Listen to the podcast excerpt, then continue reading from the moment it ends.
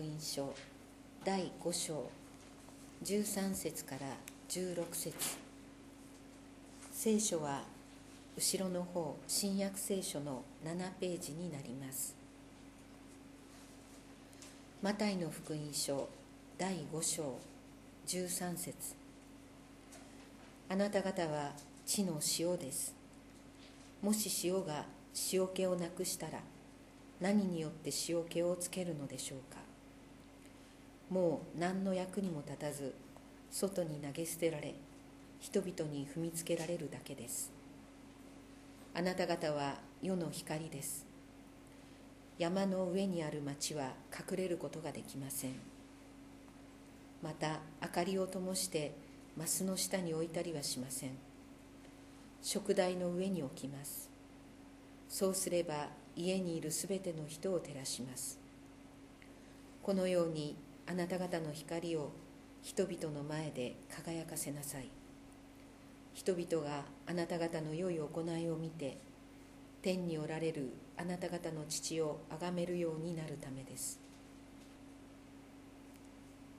本日はこの箇所より「神が灯火を守られる」と題してメッセージをお願いします。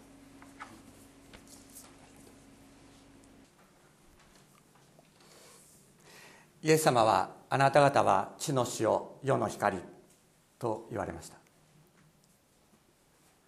地の塩って一体何でしょう？私は若い時にパプアニューギニアっていうところに住んでました。ジャングルの中です。でそこはですね無塩地帯。塩がない地域でした。それである時ですね村の人が私を食事に呼んでくれました。というのが私の父が、えー、当時教会をしてまして小さな教会をしてまして。そして村の子供たちその村の子供たちは男の子とはもう男の子たちはもう全裸だったんですね。もう言うならば原始社会というようなところに私は入っていってその言語の研究をしてそしてその地にイエス様を伝えようというそういう活動をしていました。男の子たちはもう全裸だったもんですから父と母に頼んでで教会の人たちに古着を送ってくれと。送ってくれるように頼んでくれと、まあ、そういうことを言って段ボール箱に何箱も古着が送られてきました。それで、まあ、村の人たちがそのお礼にということで私をですね食事に呼んでくださったんです。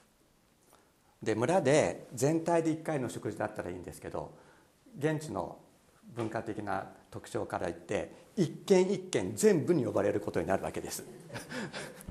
で一軒一軒全部に呼ばれるんですけどそこで出てくるのがカブトムシの幼虫みたいなやつ。まあ食べ方まあメッセージと関係ないんであんまりこういう話をしても仕方がないかもしれないけど食べ方はですね 3, か3種類。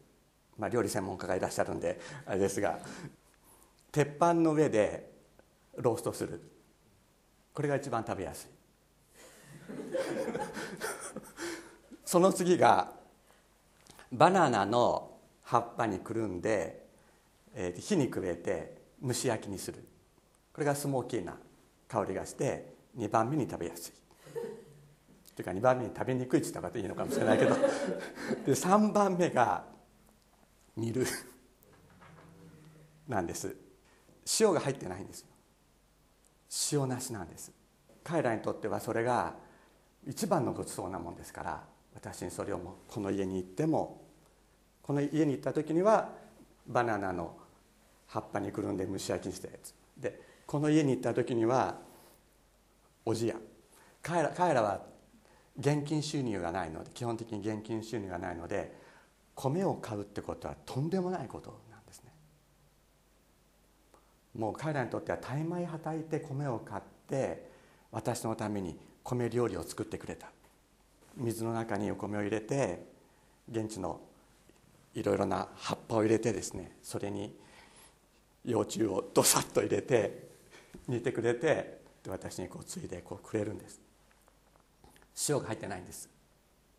もう本当に飲み込むのが大変でした、まあ、そういうことなんかを えー、思い出したりもしますけれども、まあ、本当は今日の聖書の箇所はそういう塩塩で味がついてなかったらまずくて食えないでしょうっていうそういう話ではないんです。本当はそうじゃない。そのことをねまあ、どっちを皆さん今日覚えて帰られるか分かりませんけど そのことをぜひ心に留めていただきたいと思っています。ここでイエス様が言われたのはあなた方は世の、えー、あなた方は地の塩である世の光であるとおっしゃった。注意しなければいけないのはお前たちは世の地の塩になれ世の光になれとおっしゃったのではないっていうことです。そうですよね。そう言ってらっしゃらないですよね。あなた方は地の塩ですと言われて世の光であると言われているのであって地の塩になれとも世の光になれともおっしゃっていないっていうことに私たちは心そのことに私たちは心を止めたいと思います。また地の塩になるだろうとも世の光になるだろうともおっしゃってない。今すでに地の塩であり世の光であるとおっしゃっている。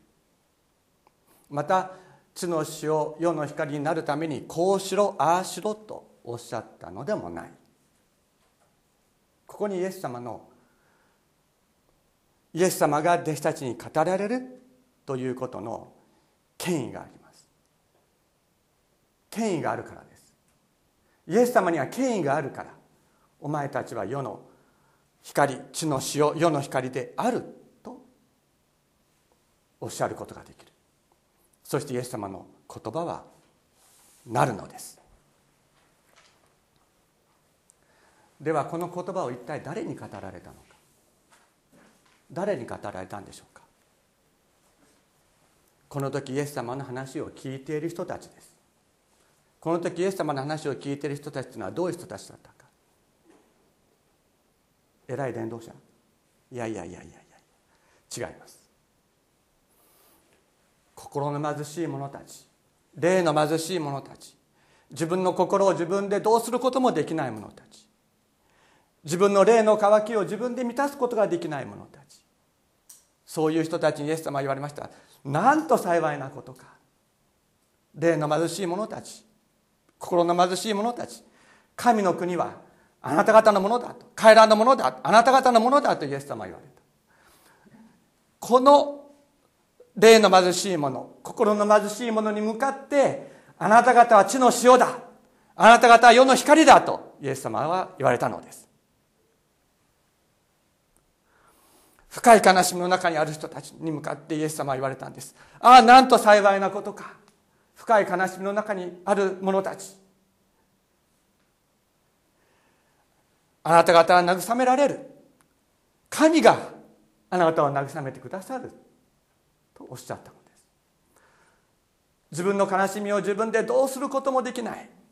そういう者たちに向かってあなた方は地の塩である。あなた方は世の光であるとイエス様は語られた。低められている人たち柔和なものと訳されてますけども低められている人たちです。低められている人たちに向かって言われた。なんと幸いなことか。あなた方は地を受け継ぐと。その人たち世の人々から低められている人たちこそが地の塩世の光なのである。とイエス様は語っておられるんです。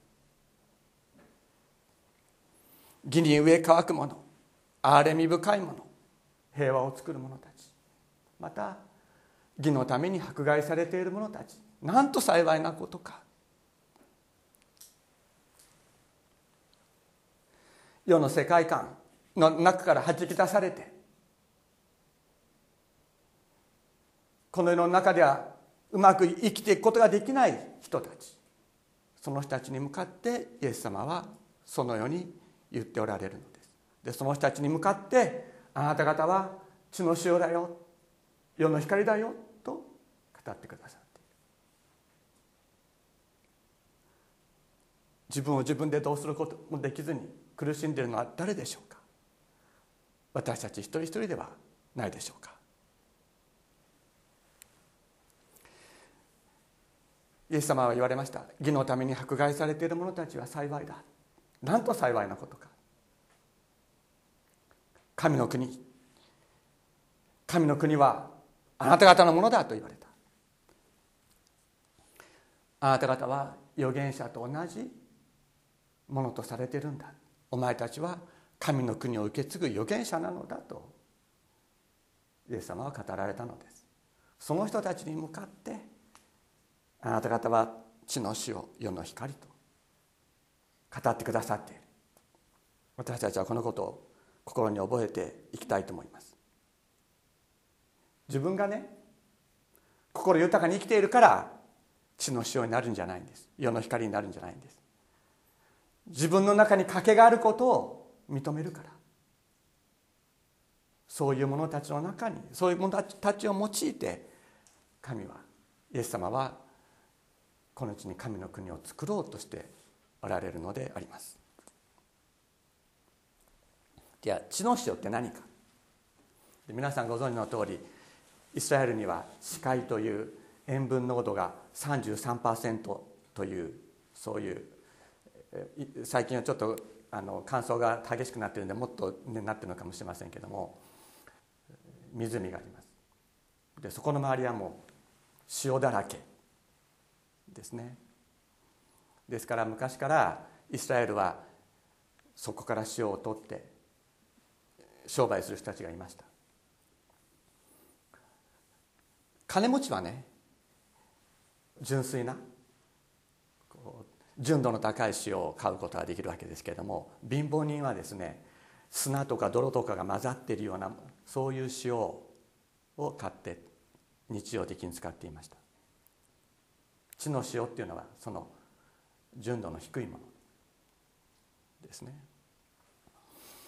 でイエス様言われました。あなた方は地の塩です。もし塩が塩気をなくしたら何によって塩気をつく？つけるのでしょうか？で塩をこう使っていくとだんだんだんだんですね。あの泥とか、えー、砂だけになってくるわけですね。塩の結晶だけ使っていきますから。そうすると、まあ、泥とか砂とかだけになっちゃったらもう捨てちゃうでしょ、ね、そういうことです。だから塩がなくならないようにしろというふうにおっしゃったわけです。じゃあ塩としての働きができない。というのは一体どういうことか。というとさっきイエス様が語られた祝福の言葉を紹介しましたけれどもそれと反対です。心の貧しさを知らない者たち。自分の心の貧しさを知らなくなった。分からなくなった。自分は富んでいる。心を富むものだと。思うようになった者たち。悲しみを知らない者。低められることを知らない者。神の救いを必要としない者倒れている人を見ても何とも何とも思わない者清められることを求めなくなった者平和を求めない者神の義と共に生きることを望まなくなった者そういう人たちが正気をなくしたものだということになるわけです。でもじゃあその塩の意味ちょっともう大学の講義みたいで非常に申し訳ないんですけどこの間私小田原のあの父のところに行ったらもう92歳かな？2歳の父が「榎木さんあんたの話は難しい」って人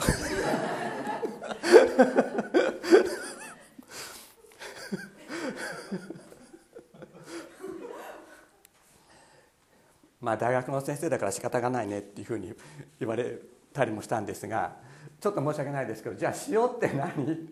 本当はこれがすごく重要なんです。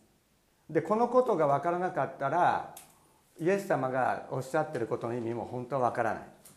だから殺菌作用があるでしょうとか塩がなかったらまずいでしょうとかって話になっちゃうんだけどもイエス様イエス様は聖書の上に立っておられるわけだから旧約聖書の上に立ってイエス様は語っておられるわけだからイエス旧約聖書で塩というのはどういう意味だったのかということを私たちは知る必要があるわけです。そうすると意味がよくわかる。で塩っていうのは全焼の捧げ物をするときに不可欠のものだった。ちょっといくつかあの聖書の箇所を出します。出エジプト記の30章34節から35節。主はモーセに言われた。あなたは香料のナタフ香シェヘレテ香ヘレベナ香と純粋な乳香を取れ。これらはそれぞれ同じ量でなければならない。これをもって調合の技法を凝らして調合された塩気のある塩を足したということですよ。塩気のある清い聖なる香を作れ。香っていうのは炊く炊くわけですよね。火をつけて。でその香りが神様のところに登っていってそれが神様への捧げ物になるんですけれども燃やす捧げ物には必ず塩を加えなければいけなかったんです。そしてそれからレビキというところがありますけれどもこう言われてます。穀物の捧げ物は皆塩で足をあ塩で味をつけなさい。穀物の捧げ物っていうのは麦ですよね。あの小麦粉とか。それをただこう捧げるんじゃないんです。それに塩を足して焼くんです。それを焼くんです。穀物の捧げ物にはあなたの神の契約の塩を欠かしてはならないとあります。あなたのどの捧げ物も塩をかけて捧げなければならない。でさらに民数記。18章19節。イスラエルの子らが主に捧げる聖なる封建物奉納物を皆私はあなたとあなたと共にいる息子たちと娘たちに与えて永遠の割り当てとする。それは主の前にあってあなたとあなたの子孫に対する永遠の塩の契約とすると言われてこの塩というのが神様とイスラエルの民との間の契約において不可欠なものだった。ということが旧約聖書を読むと分かる。そして時代役だってエゼキエル書というエゼキエルという預言者の時代になりますけれどもエゼキエルはバビロン捕囚に連れて行かれた人の中にいた人です。かなり。でその中で彼が語るんですけどもこれはもう一度イスラエルの神殿が再建されてされた時の幻を彼は語るんですけれども罪を除き終えたら傷のない若いお牛と群れのうちの傷のないお羊を捧げる。それらを主の前に捧げ祭司たちがそれらの上に塩をまき全焼の捧げ物として主に捧げる。と言って全焼の捧げ物に塩をかける。ということはここでも言われている。全焼の捧げ物を捧げる。という時に塩がもう絶対に不可欠だったということです。で全焼の捧げ物というのは神が民に望む礼拝。全焼の捧げ物を捧げることこそが礼拝だったんです。イスラエルにおいては。全焼の捧げ物を捧げる時に民は礼拝をした。だから塩がなければ礼拝とならないわけです。塩がなければ礼拝とならない。だから塩が大切なんだ。ということなんですね。このことを私たちはね知った上であイエス様があなた方は地の塩であると言われたことの意味をこのことから私たちは知るのです。あなた方がいるから。あなたがいるから。あなたがいるから。礼拝が全うされるんだ。というのです。あなたがいるから。礼拝が全うされる。あなた方こそ人と神をつなぐそのような働きをするものだとイエス様はおっしゃって地の塩というのはそういう意味です。あなたが人と神をつなぐんだよというのです。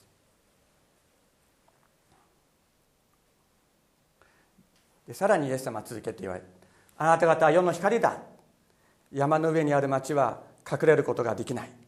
また明かりを灯してマスの下に置いたりはしません。食台の上に置きます。そうすれば家にいるすべての人を照らします。このようにあなた方の光を人々の前で輝かせなさい。人々があなた方の良い行いを見て天におられるあなた方の父を崇めるようになるためだ。とおっしゃって皆さんどうですか？あなた方は世の光だって言われたらいやいやいやいやって言いたくないですか？いや無理無理ってそれは誤解があるからです。あなた方は世の光であると言われた時に太陽のことを思い浮かべちゃうんですよ。太陽のことを思い浮かべるからいやいやいやいやそんな無理無理無理っていう。じゃあ月かいや月も無理でしょうみたいな気持ちになる。でここにかイエス様が言われてることをしっかり読むと何て書いてあるか。明かりだ。ランプだ。とおっしゃって。あなた方は世の光であると言われた時にお前たちは太陽だって。言った。イエス様おっしゃったじゃないんです。あなたたちは月の光だとおっしゃっておっしゃったわけでもない。あなた方はランプの光だとおっしゃった。さっきもちょっとニューギニアの話しましたけど私がニューギニアに行った時に人々は本当に小さな小さな光が灯るランプで生活をしていました。夜になると。あなた方はランプの光だって言われたらあそうかなって思えるんじゃないですか？あなた方は太陽だといや違うって思うかもしれないけどあなた方はランプの光だよと言われたらあそうかなと思うかもしれない。自分がいる周囲にだけ光が届く。そういうものです。それはしかしどんなに小さくても暗闇を照らすのです。皆さんタバコの光って夜真っ暗な中でタバコのタバコを吸ったら何キロ先まで見えるか知ってますか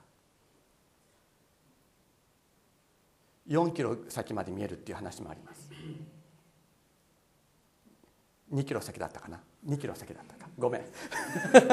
2キロ先2キロ先なら確実に見えると言います。これは韓国の方でね前にうちのあの私たちと交わりになった方から聞いたことことなんですけれどもその人は韓国人だったので軍隊で若い時訓練を受けていました。でどんな小さな光でも絶対に光を灯してはいけない。敵に見つかっちゃうから。でタバコの光は夜2キロ先から真っ暗であればね真っ暗であれば2キロ先まで見えるということだそうです。ランプの光。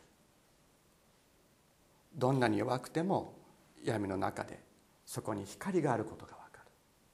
光があることが分かるということはそこに神がいらっしゃる。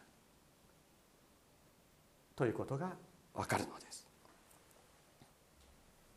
しかしそのようなランプの光っていうのは油がなくなれば消えてしまいます。また強い風が吹いたらふって吹いたら消えてしまいます。イエス様はイエス様が私たちにあなた方は世の光だとおっしゃった時に私たちの光がそのようなものだということを知っておられ知った上でそのように語ってくださっている。だからあなた方は世の光だとイエス様おっしゃる時にあなたの灯火を守る神様がいるよということを前提として語っておられるのです。さっきご一緒に、えー、歌った最後の賛美ですけどもあれはもう何年ぐらい前ですかね。20年近く前になりますかね私が作った賛美なんですけれども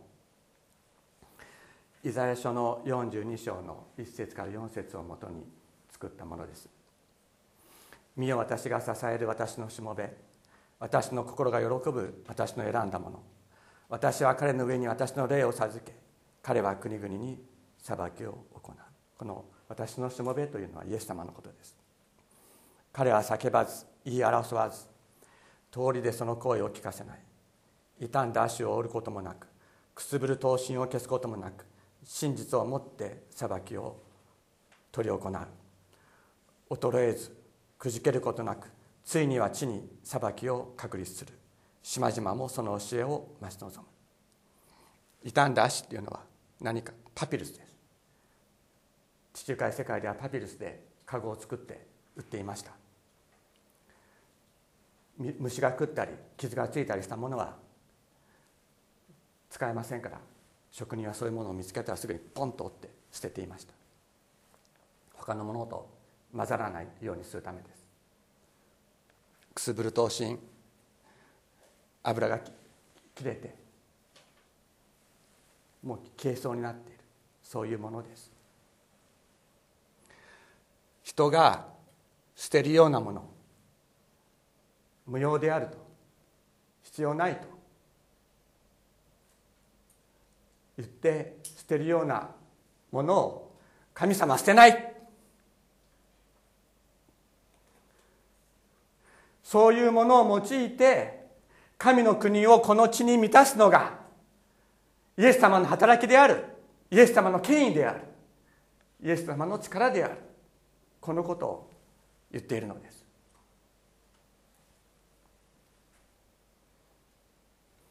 それがこの地に満ちるまで彼はくじけることがない。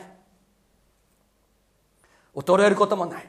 ついには地に正義を確立する。義を確立する。イエス様は言われました。人は皆火によって塩気をつけられる。イエス様あなた方地の塩世の光と言われましたけれどもそれは一つのことだとおっしゃっているのです。人は皆火によって塩気をつけられる。塩は良いものです。しかし塩塩に塩気がなくなったらあなた方は何によってそれに味をつけるのでしょうか。あなた方は自分自身のうちに塩気を保ち互いに平和に過ごせとおっしゃいましたけれども火によって塩気をつけられる。火によって。とおっしゃる。だからね私たちどうやったら塩気を保っていられるのかな。聖書は言います。神が語られる言葉。イエス様が私たち一人一人に語ってくださる言葉によって私たちのうちに火がつく。っていうんです。イエス様十字架にかけられた後かけられ殺され墓に葬られてそして3日目によみがえられましたけれどもイエス様が復活なさったというニュースを聞いてもそれを信じることができず2人の弟子クレオパともう一人の弟子これは夫婦だったと言われる。クレオパともう一人の弟子がエルサレムからエマオというところに自分の村に帰っていこうとしていました。その時にイエス様がでもそれはね2人だけで歩いていたんじゃなくて多くの人たち。がエルサレムから一緒にこうもう帰っていたわけですけれどもクレオパともう一人の弟子のところにイエス様は寄り添って話を彼らに聖書の話をなさるんです、まあ、詳しくは話してきません。ルカの福音書の24章を読んでいただきたいですけれども彼らは最初はイエス様だと分からなかった。聖書を解き明かしてくださる方がイエス様だと分からなかった。だけどイエス様が「ああなんと愚かな者たち」キリストは苦しみの後に必ずよみがえるはずではなかったのか。聖書にそう書いてあるんじゃなかったのか。と言って彼らを叱責なさいます。だけど彼らはイエス様が聖書の言葉を解き明かしてくださった時に心が燃えたっていうんですね。エマオについてイエス様がさらに進んでいこうとしておられたのでどうぞ一緒に泊まってくださいと言って彼らの家にお招きした時にイエス様はパンを裂いてくださった。生産式をしようとしてくださったんです。その時パンを裂いてくださった時に彼らの目が開いてああイエス様だと分かった。そこでイエス様は姿が見えなくなったんですけれども彼らは言いました「みちみちお話しくださる間私たちに聖書を解き明かしてくださる間私たちの心はうちで燃えていたじゃないか。イエス様が聖書の言葉を私たちに語りかけてくださった時に私たちの心は内に燃えた。神様が私たちに聖書の言葉を持って語りかけてくださる時に私たちは心が燃えて燃えて仕方がないような状態になると聖書は言うんです。それが塩だって言うんですよ。それが塩だ。またエレミア旧約の預言者エレミアは言いました。彼は預言者として神の言葉を与えられて語るんですけれども語れば語るほど人々から迫害を受ける。だからもう語りたくないと思うんですが私が主の言葉は述べ伝えない。もう皆によっては語らないと思っても主の言葉は私の心の内で骨の中に閉じ込められて燃え盛る火のようになり私は内にしまっておくのが耐えられない。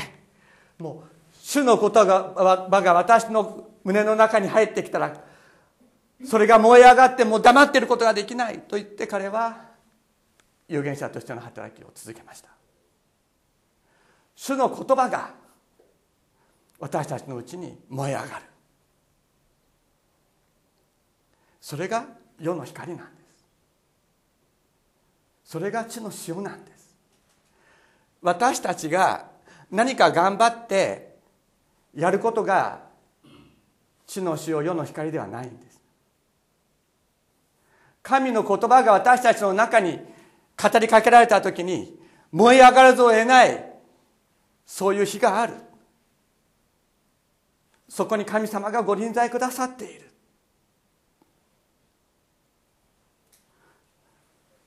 それがランプの光としてあなたの周囲を照らすのです。あなたの火は弱くなることがあるでしょう。悪いものがやってきて悪魔がやってきてそれを吹き吹き消そうとすることがあるでしょう。しかしあなたの灯火を守られる方がいるんです。何度消えそうになっても聖書の言葉を通して神の言葉を通してイエス様があなたに語ってくださる時にあなたの火は燃え上がる。このようにして神様は私たちを世の光としてこの世に置いてくださっている。先ほどご一緒に読んだ聖書の言葉ヨハネの福音書一章にこう言われている。この方には命があった。この命は人の光であった。闇は闇の中に輝いている。闇はこれに打ちかな打ち勝たなかった。闇がどんなに深くてもそこに光がある。そこに神様がご臨在くださっているのです。あなたの光を守られる方がいるのです。あなたを光として用いようとしてくださっている方がいる。あなたは太陽になるなる必要はない。ランプの光としてあなたを用いようとしてくださくださっている方がいるのです。イエス様は言われました。私は世の光です。私に従う者は決して闇の中を歩むことがなく命の光を持ちます。祈りましょう。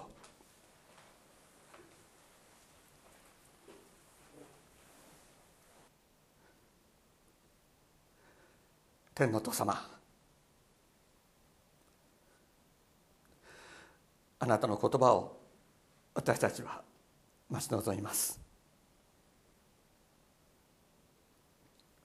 この生木のように火のつかない心の冷めた冷たい。私たち。しかしひとたびあなたが聖書の言葉を持って語ってくださるときに私たちは燃え上がります。主よ語ってください。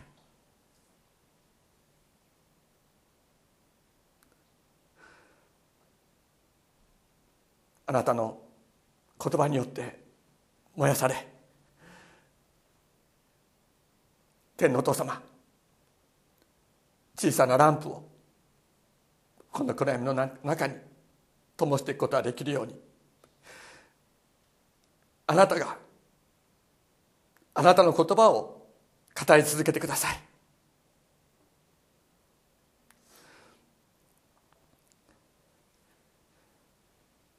またどうぞあなたの言葉を語ることを託されている。あなたのしもべたちに。あなたの火の言葉をお与えくださいますように。お願いいたします。また私たちもあなたから与えられたこの光を尊んでいくことができるようにお導きください。イエス様の尊い皆によってお祈りします。